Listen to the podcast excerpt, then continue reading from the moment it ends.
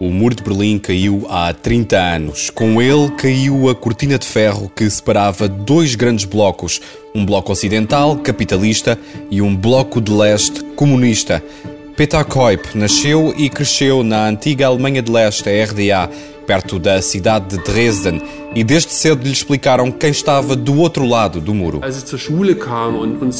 Na escola não se falava de uma fronteira ou de um muro, mas de uma barreira de proteção antifascista. Uma barreira que nos protegia a nós, cidadãos da RDA, da classe inimiga e do capitalismo, do imperialismo e dos promotores da guerra. Já não havia nazis. Estavam todos no Ocidente. Mas a explicação não convencia Peter. Ele tinha familiares do outro lado que estava impedido de visitar. Será que também eram inimigos? Era uma contradição. Foram as primeiras dúvidas. A insatisfação com o regime da RDA foi crescendo, a ponto de Peter Koip se sentir num beco sem saída. Os pais de Peter tinham feito um pedido formal para deixar o Estado, mas o pedido foi negado e na escola chamaram-lhe traidor. Peter foi obrigado a largar os estudos e arranjar uma profissão que nunca pensara ter, tipógrafo. Só as competições de dança em que participava na altura lhe davam alguma satisfação, mas a certa altura até disso teve de desistir. Sentia-me como se estivesse enterrado vivo e pensava todos os dias que vivia no pior país possível. Por isso, Peter Koip resolveu fugir em 1981 a ideia era chegar à Hungria e depois atravessar o Danúbio a nado até à Áustria. Mas as autoridades da RDA detiveram-no logo no início da fuga.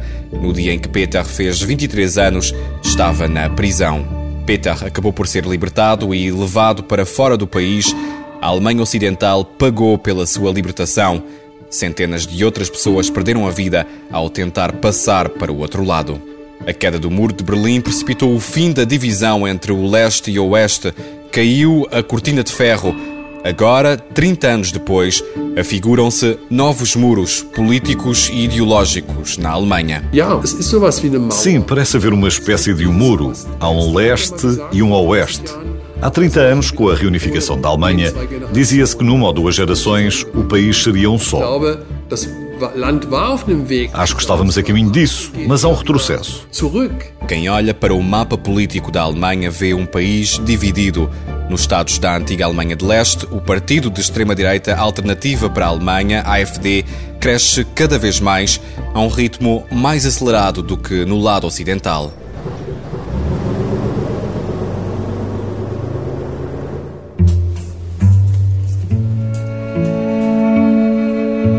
Vamos até ao ponto mais a leste da Alemanha, o município de Naissau, junto à fronteira com a Polónia. A AfD conseguiu aqui 48,4% dos votos nas últimas eleições estaduais na Saxónia, em setembro. Nas anteriores, em 2014, ficou-se pelos 15%. Para quem não tem carro, não é fácil chegar a Naissau. Quem vai, por exemplo, de Leipzig a pouco mais de 200 km tem de contar pelo menos com 4 horas de viagem. Primeiro é preciso apanhar dois comboios, depois um autocarro. A estrada é íngreme, mas regra geral está em boas condições. Do lado de fora da janela, um cenário pitoresco. Ovelhas pastam nos campos e à beira da estrada vê-se uma ou outra fileira de abóboras, muitas cor de laranja, outras mais amarelas. No telemóvel, a rede é pouca, fica-se por um ou dois tracinhos Daqui não dá para enviar fotos.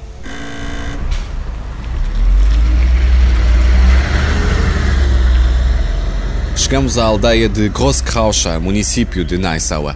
É aqui que fica a Câmara Municipal. Uma das primeiras perguntas que fazemos à autarca independente, Evelyn Bergman, é por que é que as pessoas aqui votaram tanto na AfD?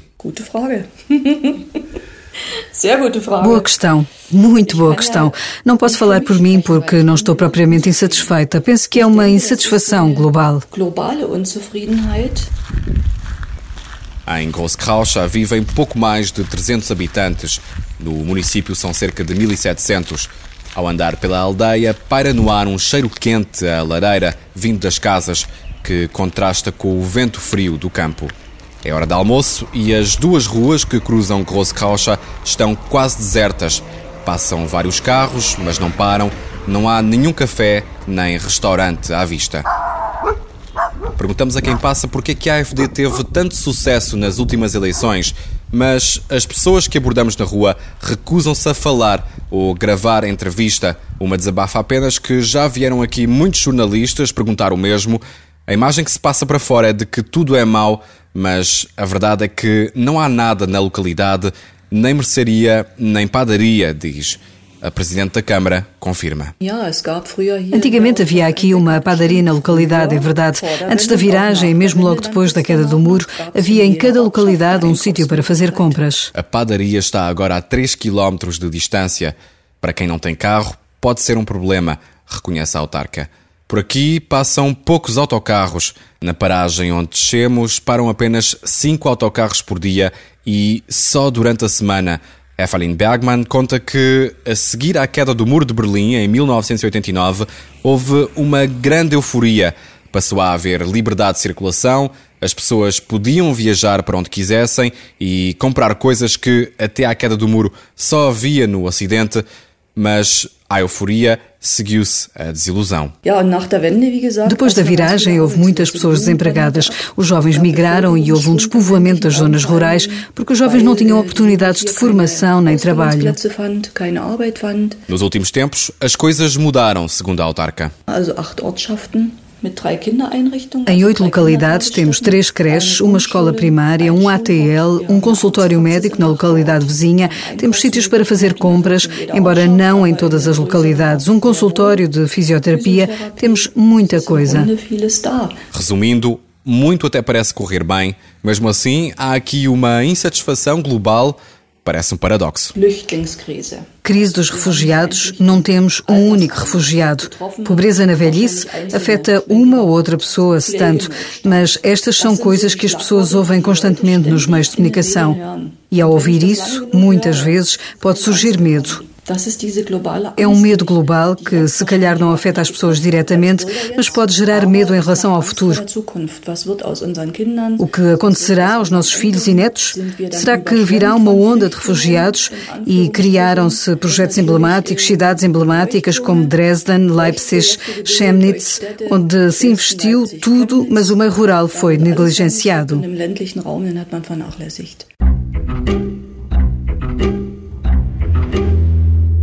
Segundo o professor universitário Holger Lengfeld, o leste da Alemanha tem menos indústria moderna. E se olharmos para trás na história, veremos que já era assim, mesmo nos tempos áureos da industrialização. O leste da Alemanha sempre se dedicou mais à agricultura. A indústria era algo mais pontual. 30 anos depois da queda do Muro de Berlim, o leste da Alemanha está melhor economicamente. O desemprego baixou e está quase ao mesmo nível do oeste da Alemanha. A diferença de salários também diminuiu, embora em média no Ocidente se continue a ganhar mais do que no leste. Apesar disso, há insatisfação. O que presumimos é que isso tenha a ver sobretudo com as infraestruturas, escolas, piscinas, assistência médica, não com as estradas, porque a construção de estradas é um sucesso. O partido de extrema-direita, AFD, tem dado voz a esta insatisfação. A AfD promete servir de megafone a muitos alemães do leste que, 30 anos depois da queda do muro, continuam a sentir-se como cidadãos de segunda classe. De acordo com a professora Rebecca Pates, da Universidade de Leipzig, uma coisa que a AfD faz bem é usar esta narrativa da insatisfação para os seus próprios fins. Este não foi um partido criado para as zonas rurais, mas quando viu que nessas zonas há votos de protesto, começou a representar os interesses desses eleitores. Jonas Dünzel é membro da AfD tem 25 anos, nasceu na Saxónia, no leste da Alemanha, e diz que nas conversas de família a queda do muro ainda é um tema presente. A geração dos meus pais passou muitas coisas à geração seguinte. Meu pai disse-me sempre para questionar o mundo à minha volta e formar a minha própria opinião. Acho que esse é um dos motivos para o sucesso da AfD aqui. Dunzel diz que em 2017 se tornou membro da AfD por duas razões fundamentais para subir o valor das reformas na Alemanha e por causa da chamada crise dos refugiados em 2015, com a chegada de mais de um milhão de migrantes, sobretudo da Síria, do Afeganistão e do Iraque. A AfD é acusada frequentemente de incitar o ódio e a xenofobia. No programa para as eleições na Saxónia deste ano, o partido diz-se contra o ensino do Islão nas escolas públicas e contra o que afirma serem direitos especiais para muçulmanos. Todos os partidos tradicionais, da esquerda à direita, recusam trabalhar com a AfD. A liderança do partido da chanceler Angela Merkel, a CDU, disse recentemente que rejeita qualquer cooperação com a AfD porque quem o faz se aproxima de um partido que tolera conscientemente nas suas fileiras ideias de extrema-direita, racismo e antissemitismo. Dunset responde. Ähm, o que é que a CDU quer fazer diferente? Tem de dar algum motivo para não se coligarem connosco. A questão é se isso é inteligente para a CDU. Por um lado, digo que no nosso partido não há lugar para pronunciamentos racistas e contra o ser humano. Por outro lado, no passado, já houve algumas cooperações a nível local.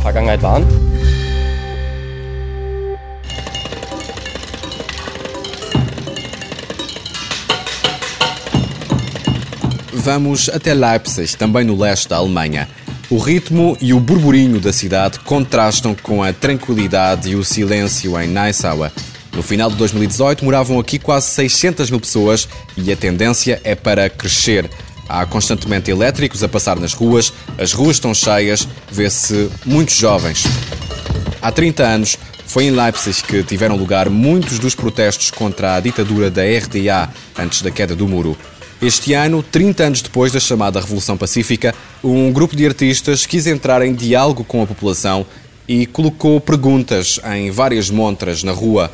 Uma das vitrinas está cheia de folhas A4 vermelhas coladas com fita cola.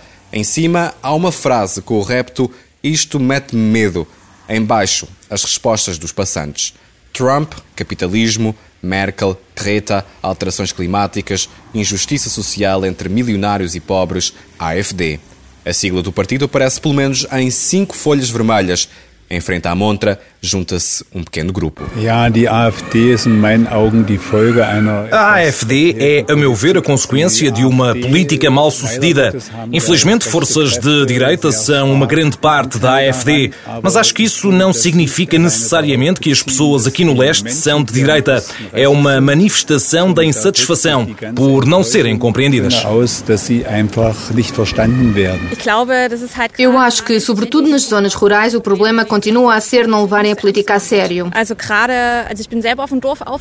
Eu cresci aqui numa aldeia da Saxónia e quando falamos com pessoas que votaram AFD, vemos que elas não se preocupam em saber o que é a AFD.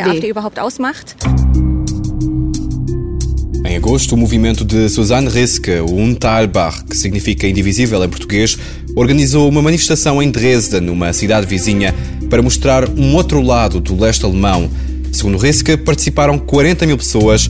Foi uma das maiores manifestações depois da reunificação alemã. A manifestação tinha como objetivo encorajar as pessoas e dar um sinal claro contra políticas conservadoras e de direita.